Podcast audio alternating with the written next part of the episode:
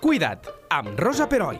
Un espai on millorar el teu benestar i on conèixer les últimes tendències en salut, estètica, activitat física i hàbits saludables. Segur que heu sentit a parlar de les hernies discals. Probablement algú del vostre entorn o vosaltres mateixos l'heu patit o l'esteu patint, perquè és una lesió freqüent. Avui en parlarem amb en Jordi Segura, director del Centre Quine, fisioterapeuta i osteòpata, que per la seva feina ha tractat molts pacients d'hernies discals i els ha ajudat a trobar-se millor i ens traurà de dubtes i confusions. Hola de nou, Jordi, i benvingut. Molt bones, Rosa.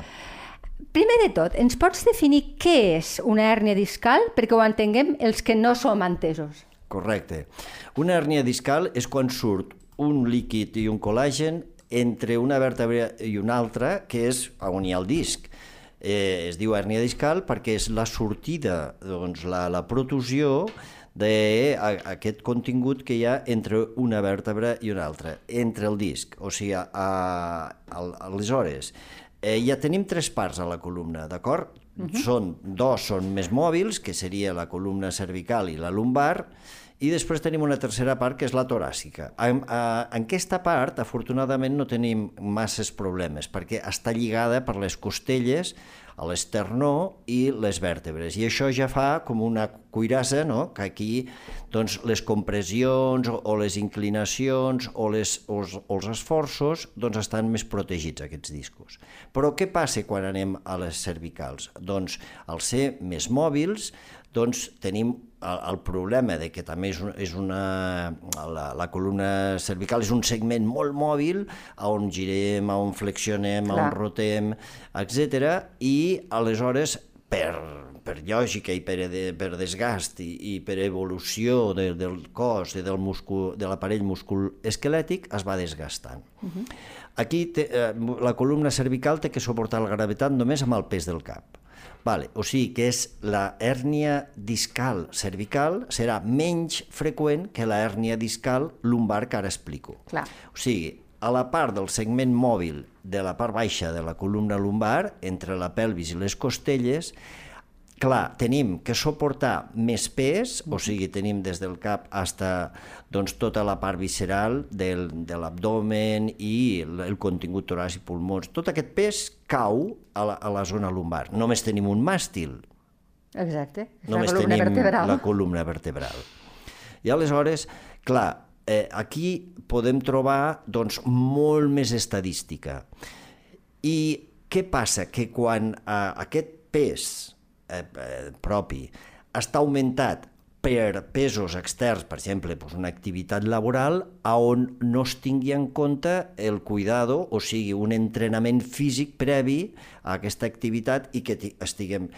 O sigui, podem passar d'estar mm, amb la musculatura forta o amb la musculatura fluixa. Sí. Evidentment, evidentment, el cos el que vol és la musculatura forta i estirada no escurçada.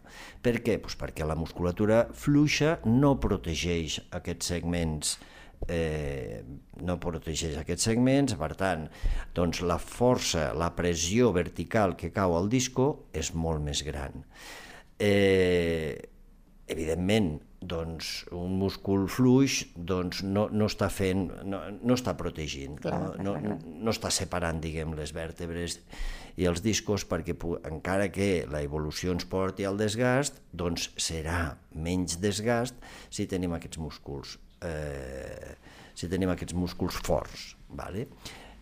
Però hi ha un detall que és determinant a la hernia discal lumbar, que és quan una vèrtebra, pel que siguis, queda enganxada amb inclinació i després ha de girar, perquè per biomecànica no li queda més nassos que si s'inclina ha de rotar. Sí. Llavors, clar, el cissallament que produeix aquesta vèrtebra inclinada i rotada sobre el disco és molt superior a una pressió vertical. Oi? Fins ara hem parlat de la gravetat, que és una compressió vertical i que el disco doncs, reparteix les forces. Però quan inclinem la vèrtebra i la girem, clar, una part del disco a, a, a, li va tota la, la pressió en aquella part, una petita part. i allà és on es trenquen les parets que protegeixen el disco, perquè el, el seu contingut, un 80% és aigua i, o col·làgen, i per tant és líquid, és com una, una mena de col·làgen, però amb un 80% d'aigua. Mm -hmm. Llavors, la idea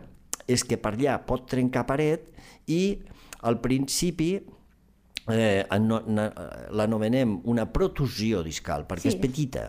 És, és una protusió discal, és petiteta, Eh, I després, eh, a més, i els símptomes que dona doncs és un lumbago, o sigui, em fa mal a la dreta, em fa mal a l'esquerra, em fa mal al mig, però només fa mal la, la, la columna lumbar, no? Sí.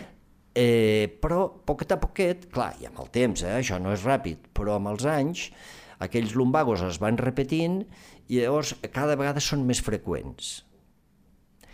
I quan has passat d'un lumbago pues, a l'altre cada vegada més freqüent, pues, si només han fet com, com a mesura preventiva o com a mesura terapèutica, només han, han pres antiinflamatoris o analgèsics, sí. doncs clar, haurem calmat el dolor, però no haurem solucionat la causa. Només haurem mm, solucionat el símptoma, però per això van aparèixer més freqüents perquè la vèrtebra continua en un, una mala posició. I aquesta mala posició doncs, fa que es repeteixin els lumbagos, quan se, se torna a inflamar doncs, tornem a tenir el lumbago.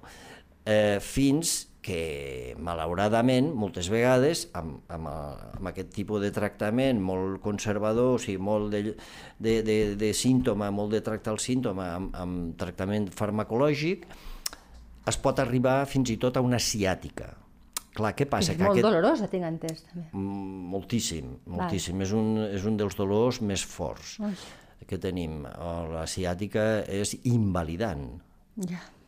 O sigui, hi ha persones que o sigui, venen completament a la consulta tors, tors i, i, i completament adolorits, o sigui, no saben ni si, si seure, si, uh, si està estirats, si busquen una postura antàlgica, per això estan tors, clar, o sigui, busquen clar. que el disco s'aparti del nervi perquè no l'apreti, Aleshores, és l'única manera que, que tenen doncs, de, de, de tenir una estona de, de, de, de descans. No?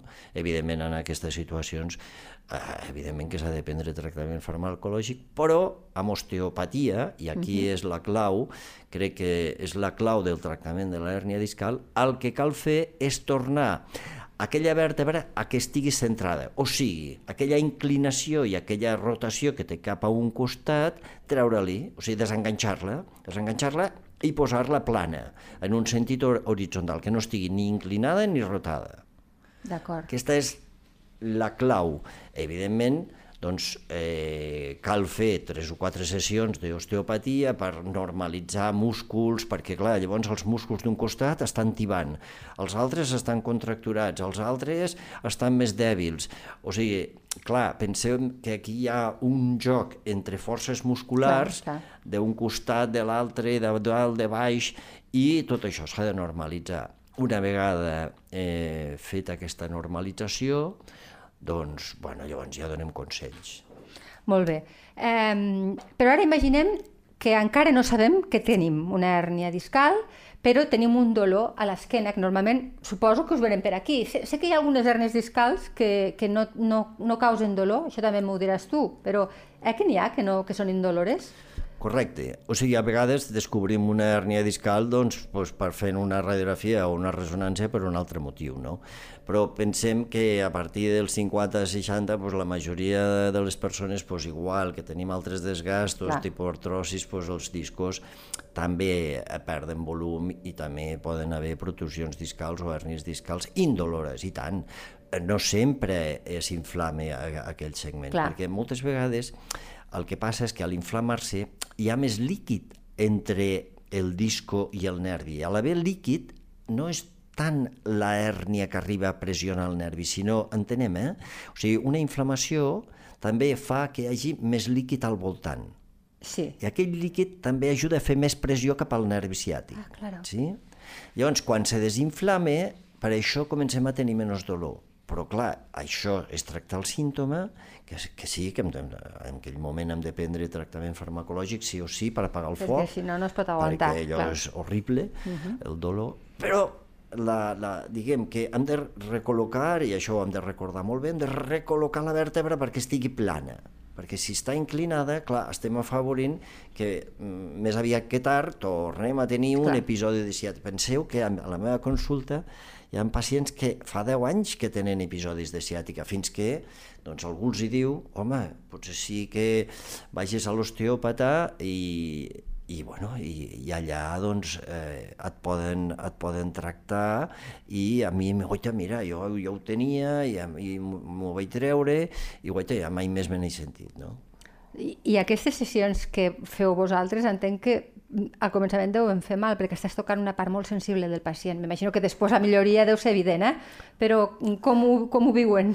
Sí, hi ha, hi ha evidentment, eh, l'osteòpata té eines per abordar Clar. la situació des de l'estat més agut al més crònic i passant per, per tots els estadios. Cada fase eh, té un, un, una manera d'abordar el tractament, no? però evidentment el que, el que hem d'aconseguir és que aquell, eh, aquell disco eh, es faci més petit, o sigui, aquella hèrnia de disco es faci més petita, obrir espai entre el disco i el nervi, i després eh, començar a pensar que hem de tonificar doncs, una musculatura, eh, la, els abdominals seran claus, Clar. els glutis seran claus, la musculatura lumbar serà clau, però eh, aquest joc entre abdominals i glutis això és imprescindible i això a la, llavors comença doncs, aquest cuidado. Però bàsicament al principi és apartar eh, el disco, la discal, del nervi. I, i això tenim diverses, tenim diverses eines, no? a part de les mans, també tenim una camilla que fa aquest joc, de, de, fa un, un bombeig del disco, perquè el disco pensem que també té les seves estratègies pròpies. O sigui, a dintre del disc hi ha una pressió negativa i aquesta pressió fa que xucli eh, el ah, disc. Per, per això nosaltres li fem un moviment doncs combinat de flexió i extensió per fer com un bombeig del disco. El disco així té manera d'anar entrant. I efectivament, doncs, el, el tractament a veure, amb paciència, eh? no és anar no, no, m'ho crec, un, crec. un dia i patapam, però després l'altra la, estratègia per desinflamar sense necessitat de, de tant medicament, perquè al final els pacients, pues, clar, és que em fa mal l'estómac, no puc prendre més, encara que, que prenguin un protector d'estómac, pues, a vegades ja no poden més perquè els medicaments també són forts. Uh -huh. Llavors, el que fem és eh, pautar cinc sessions d'Indiva, que és una eina que és una eina molt poderosa com a antiinflamatori. La Indiva treballa amb una freqüència molt determinada que, que es va patentar en el seu dia, ho va patentar amb, amb aquest nom d'Indiva, una empresa espanyola, però que és viatge, que aquest aparell viatge per tot el món, mm. i que sobretot en els clubs de futbol doncs, no en falta mai de, de, de, perquè és, un, és molt resolutiu tant per desinflamar com per regenerar i la, la, la utilitzem molt. Després també utilitzem doncs, eh, les puncions seques. Sí. Eh, clar, són, són estratègies molt, molt ben planificades i molt ben determinades. Molt bé, però eh, quan parlem tu i jo sempre al final eh, és una cosa que és una constant que tu repeteixes i perquè segurament és, és la clau de tot i és eh, estar en forma no cal ser, un, un, no, no cal ser olímpic, però que cuidar-nos, o sigui, fugir del sedentarisme, intentar que tenir un bon to muscular, ens estalviaríem moltes hèrnies, ens estalviaríem molts dolors d'esquena amb, amb, amb, pues, a cuidar-nos una mica no? a nivell de fer exercici. Això sempre ho dius. Sí, sí, sí. Jo des de que fa ja fa bastants anys que treballo en el sector de la fisioteràpia i de l'osteopatia, he vist que, com més persones va, es van incorporant als gimnasos o a fer tasques, o sigui, o a cuidar-se físicament, Clar. o a fer bici, o anar a nedar, o... doncs cada vegada hi ha menys problemes. Clar, evidentment, una persona que fa vida sedentària té els músculs incompetents. Sí. I les pressions de, sobre el disco seran més grans. Clar, una persona que té els músculs forts, doncs molta part de la força que ha de fer doncs, eh, durant o petits esforços o grans o tal, ja estan eh, fets pels músculs, per tant, la pressió sobre el disco disminuirà. És que és tan, tan de sentit comú. És molt de sentit comú. És el que em deies ara, fora de micròfons, que te deia, és que a mi em fa mal l'esquena, i m'has dit, no, el que tu el que necessites és un gimnàs, no? Claro, claro, Ho necessitem claro. tots. O un gimnàs o cuidar-nos, és a Sí, dir, sí, no fer cal. exercici físic Po- fora, encara que fos. A, a veure, eh, jo, jo sempre dic que la mateixa persona i el, no necessitem gaire una cadira al terra, una colxoneta sí. i tal, ja tens un gimnàs. Exacte. Evidentment, si després pues, agafes unes mancuernes o agafes unes gomes o un teravano, però evidentment, eh, eh, clar, no tothom està conscienciat per fer-ho a casa. Vull dir, eh, Sí. una bona opció és anar al gimnàs. Eh, allà pues, vas i, i només estàs pendent de fer, eh, de cuidar-te. Sí, sí. És una bona... Això, sempre, això queda clar sempre que parlem amb tu, inversió de temps Jordi. i de diners. Sí, sí. Eh, Anem, anem amb un cas de, per exemple, algú que et ve a la consulta i, i queixant-se de que fa dies que li fa mal l'esquena. No ha passat encara pel traumatòleg. Mm -hmm. Aleshores, quin és el teu, el teu protocol per entendre'ns com a osteòpata, com a fisioterapeuta i persona sanitària de molt, molts anys d'experiència? Suposo que li deus fer una exploració, entenc, Correcte. però m'imagino que... Es fa eh, una exploració, es veu quins moviments estan restringits i amb això ja tenim una primera idea de com està la vèrtebra aquesta que dèiem torçada i inclinada, que ho estarà. Algun bloqueig hi haurà, no? Després mirem quins músculs estan més restringits i llavors comencem a treballar primer pels músculs per anar suavitzant la tensió, la contractura i a poc a poc doncs, anem, eh, si no es pot manipular en, en la primera visita, doncs a la segona, però a poc a poc anem veient doncs, això, no? com està la situació de la vèrtebra i el més aviat possible corregir-la. A partir d'allí tot és molt fàcil, llavors ja acabem de relaxar els músculs, eh, ja dic amb punció seca, després també amb l'antiinflamatori, amb l'indiva, i sí, en un, un parell de setmanes es pot estabilitzar un procés. Eh? Ara fa poc vaig tenir un pacient que bueno, eh, té que vindre a des hores sempre perquè té molta feina, té moltes hectàrees eh, de camp i, i ara estan en plena... Bueno, en fi, eh, treballen... És pagès. mi- Sí, treballen mil hores i hi ha el, el, el trauma, eh, bueno, en aquest cas ja havia anat al trauma eh, i li havia infiltrat sense resultats i cosa que també, bueno, mira, en fi, a vegades no funciona, no? Una infiltració, en principi, pues, treu algo de dolor o bastant. No li va treure i li va dir, mira, mm, ho sento, però quan acabis la campanya, ara fes com puguis, perquè anava bastant, pues, bastant limitat, fes com puguis, però ell li va dir que ara no, que impossible, que ara no podia deixar 80 homes al camp i que havia de... I li va dir que, que s'havia d'operar. Sí? O És que ha, era una pregunta que tenia preparada. Hi ha arnès que s'operen i n'hi ha que no. També m'ho indicaràs. Bueno, sí. doncs eh, en sis sessions d'osteopatia vam, vam ja treure la, la, aquest estat de dolor tan gran, podia treballar... ah, No, no, podia, primer va poder dormir amb normalitat, que Ah, feia dies que no dormia. Sí, m'ho crec. Primer, primer va poder dormir amb normalitat. I així casos pues, a centenars. Eh, Vull dir, clar, és, és, una, és una història que a vegades, evidentment pel trauma, si no funciona una cosa, pues ja l'altra gairebé ja és com l'amenaça del quiròfano, però moltes vegades es podria solventar sense tenir, o sigui, amb un tractament molt més conservador i no tan, diguem, agressiu com Clar. la cirurgia, no? A veure, de 10 tipus d'hèrnies, n'hi ha una que quan es cola aquest contingut del disco per, o sigui, imaginem, no? O sigui, tenim una vèrtebra, el disco i a sota una altra vèrtebra. Sí. I per darrere, dintre d'un canal, el canal medular i a la medula. Sí. Clar, si aquest contingut del disco es cola per aquest canal, es cola per aquest canal, llavors tenim un problema. I aquí, o sigui, de, dic, de cada 10 hèrnies que això passi una, aquí es pot indicar la cirurgia fàcilment, perquè, eh, clar, llavors ja tens problemes a la cama, no només de dolor, sinó de formigueig i pèrdua de força. Clar, coixesa, ah, llavors, constant, clar, clar, sí. davant d'una situació que ja és, és evident, clara i tal, amb aquesta una situació, aquesta és molt indicada la, la cirurgia. I llavors Però les altres nou restants, Podem, podem estalviar-nos-ho si tenim una bona, un Cor- bon osteòpata.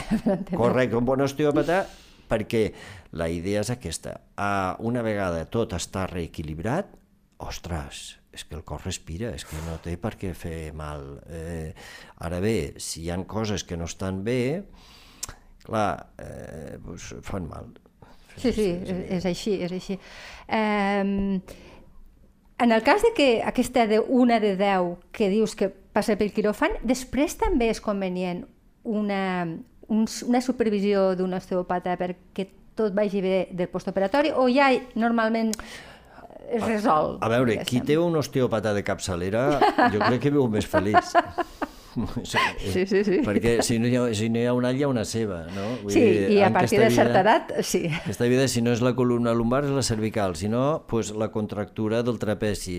Sí. Si no, pues, que el genoll me comence a veure tal. Em faig un, com una contractura a la cama perquè he anat a fer un partit de pàdel i resulta que tal. I aquestes coses... Pues, Inclús els, els esportistes d'elit el tenen, el Ui, fisioterapeuta. I tant, i tant. Sí, sí. Um, hi ha més perquè han parlat, i tu ho has dit de seguida, no? Mm, sobretot quan et fas fent gran, quan no, tens, quan no et cuides prou, la musculatura és fluixa, tot es desgaste. Però pot haver altres motius que provoquin que desenvolupem una hèrnia? És a dir, uh mhm. -huh. males postures, carregar... Perquè hi ha gent que treballa amb el cos durament, Um, uh -huh. aquesta, veus a, a la teva consulta persones que han desenvolupat una hèrnia perquè, bueno, perquè, perquè per l'estil de vida que han sí, portat? Podem, podem diferenciar dos grups de persones. També no ens oblidem d'un grup de persones que per l'estrès uh, sigui per l'estrès laboral, per l'estrès familiar, per, no sé, per les, perquè doncs, hi ha emocions que, que es descontrolen, hi ha situacions, en fi, a la vida que a vegades pensem que tot això que passa pel cervell se'n va a cada cèl·lula de cada múscul i a cada cèl·lula de cada òrgan. I, o sigui, l'estrès emocional és així, fa molt mal. Llavors el que hem de fer primer és tractar aquestes emocions, pues, tractar aquest estrès i viure el mm, millor possible i el més feliç possible i apartar, o sigui, per apartar de la, de la nostra ment tots aquests pensaments, doncs déu nhi ja vam fer un podcast sí? perquè ajuda molt, perquè a la nit hi ha gent que té insomni, que perquè, per culpa de, de que és un pensament recurrent, no? I pam, pam, i li donen voltes, li donen voltes. Llavors s'ha d'apartar, i llavors ja tenim la manera amb, el, amb aquell podcast per, per dormir millor i pel tractament de l'insomni. Deixa'm fer un incís, però aquest podcast que tu ens vas fer per conciliar la son ha estat un dels més escoltats. Fins fa, no re, era, eh, estava a la primera posició i recupereu-lo quan vulgueu, perquè és un podcast que no té data de caducitat, és a dir, deixeu-me fer la crida ara que tornem a estar amb el Jordi, si teniu problemes d'insomni, aneu-hi, eh, i es titula Com conciliar la son, us, us ajudarà moltíssim i realment mm, és, la gent deu tenir molts problemes d'insomni perquè va ser un dels més vistos, Jordi. T'ho comento ara, que no vam tenir ocasió mm. d'explicar-t'ho, però és així. Eh? I, dir... i, el, I el fil del que estic explicant, clar, descansar bé eh? és, és bàsic. Clar. O sigui, el descans és bàsic. Si ja ens aixequem cansats, ja, evidentment, ja no tenim ganes de fer exercici, Exacte. ja estem més malhumorats, o sigui, mm, s'ha de procurar doncs, això, no? equilibrar el més aviat possible la, la psique, o sigui, tots els problemes que comporten un canvi psicològic important, Vale, I aquest seria pues, també una faceta, no? que això pot, unida, pot estar unida que la persona més aviat ahir, allí és sedentària, mm, perquè, clar, l'exercici físic, pensem que l'hem de fer per moltes raons. L'exercici físic també ens dona felicitat, perquè mentre fem exercici, segreguem hormones que ens donen benestar. I aquest benestar, doncs, durant el dia ens, eh, no estem doncs, tan irritables i durant la nit doncs, ens ajuden a dormir millor. I si ens cansem durant el dia, doncs, vale? Llavors, hi hauria l'altra banda, que és doncs, persones sedentàries i persones eh, que, que no, en fi, els sembla que l'exercici, bueno, hi ha gent que hasta, jo crec que, que reàcia 100% sí. anar sí, a fer exercici. Conec persones no? així, sí. Que no, que no, que volen ser sedentaris i que no, no, no, no, els, no els treguem d'aquí. Però jo, jo, jo conec pacients que ho he intentat i diuen, Jordi, no ho aconseguiràs. No, perquè no és lo seu, no, eh? hi ha no, gent no, que sí. és, és sí, algo increïble, que sembla genètic, no? Però, bueno, en fi, eh, hauríem de mirar les, les raons. Bueno, les persones sedentàries, pues, evidentment, tenen més risc perquè la feblesa muscular fa que caigui més força en el disco i el disco pues, clar, eh, de, tan for, de tantes forces de suportar, al final se trenca, surt i es fa una hernia discal. I les dones, per exemple, és que això ho he llegit no sé on i t'ho volia preguntar, dones amb menopausa, que també perden calci, mm. també en desenvolupen o no té res a veure amb això? No, no, sí, sí, sí perquè no? la vèrtebra està en contacte amb el disco. Llavors, si la vèrtebra es desgaste, o sigui, si perd massa òssia, massa òssia clar, llavors és més fàcil que aquesta vèrtebra perdi volum i al perdre volum distorsiona totalment el disco. I també, no és freqüent, però l'osteoporosis, quan és molt accentuada, pot provocar acunyaments, o sigui, fractures mm, del cos vertebral. O sigui, això vol dir que la, la vèrtebra d'un costat falla, d'acord? I, es fa, I es fa com una falca, fa, pum, se xafe, xafe literalment, no? I, i això provoca un dolor horrorós. També, afortunadament, eh, tenim, tenim una eina que amb aquestes persones, a part de que s'han de fer tractaments per l'osteoporosis doncs de calç, i s'ha de prendre el sol, i s'ha de caminar, perquè el caminar ja, ja per si sol ja recalcifique, uh -huh. però tenim una eina molt poderosa que és la magnetoteràpia. S'ha de fer magnetoteràpia en persones que tenen els índexs d'osteoporosi.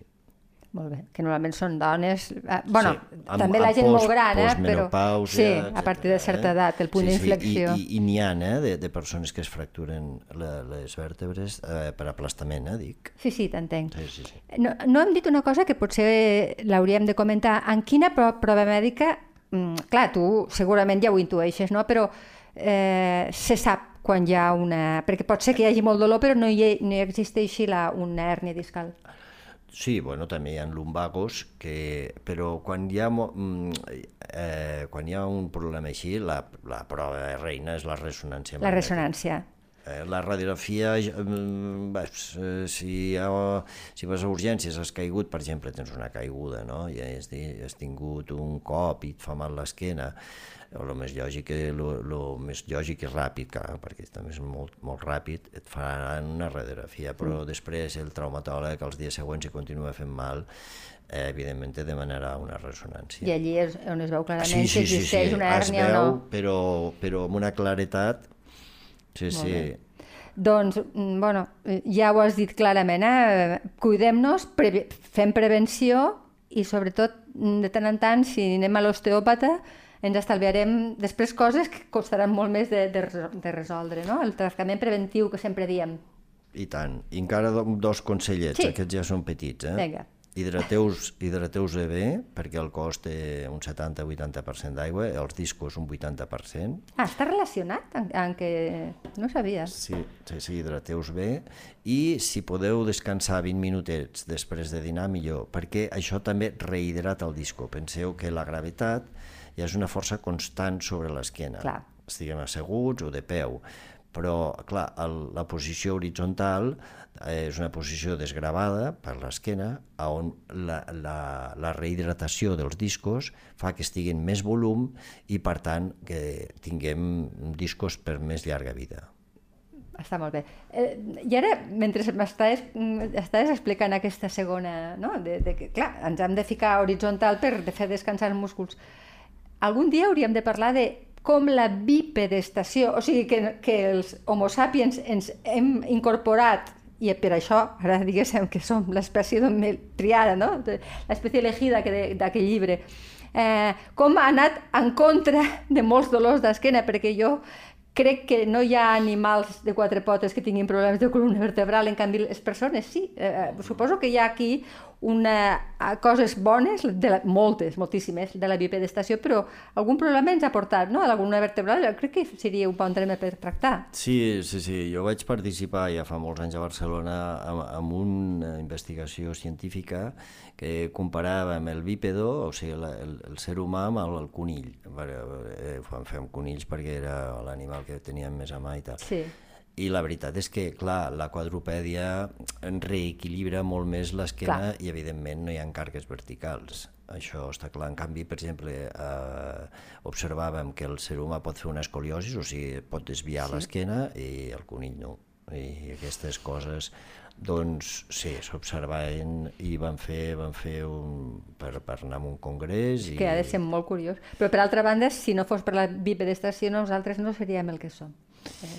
No, sí, no, no, no, i també eh, és veritat que està qüestionat ara, eh? si hem passat de la quadrupèdia a la bipedestació, científics ara ah. doncs, ja no està tan clar, però bueno, eh, sí, sí, evidentment, la bipedestació ens ha portat moltíssim, bueno, infinites avantatges, sí, vaja, vull dir, no tornaríem enrere, no, segur. No, no, està clar.